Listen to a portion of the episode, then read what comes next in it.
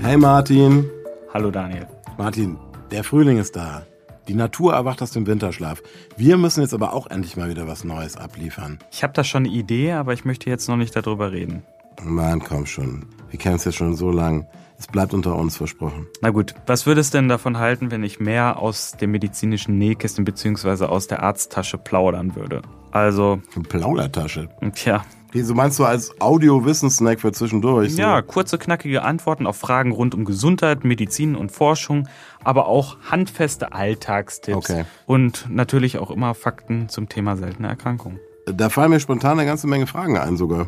Ja, dann lass es uns doch einfach zusammen machen. Okay. Du stellst mir einfach in jeder Folge drei Fragen, ich antworte ohne Umschweife. Wie klingt denn das? Also meinetwegen können wir direkt starten. Und dann habe ich noch eine Idee. Wir nennen das Ganze einfach Mückes Mikromedizin. Mikro. Wegen Mikrofonen, Mikroskop oder äh, medizinischem Mikrokosmos oder was. Ein leichter Hauch von Größenwahn schwingt damit. Bist du jetzt nicht nur Professor, sondern auch Wortakrobat geworden oder was? Nee, ernsthaft, ich glaube, das könnte richtig gut werden. Das klingt zwar wahrscheinlich für dich etwas überheblich, aber ich finde es gut. Lass es uns doch machen. Nein. Na gut, vielleicht ein bisschen überheblich, aber bist ja sonst ein sehr bescheidener Typ und jetzt ist es raus und jetzt müssen wir auch liefern, also an die Arbeit. Hätte ich doch bloß nichts gesagt. Kurz und knackig.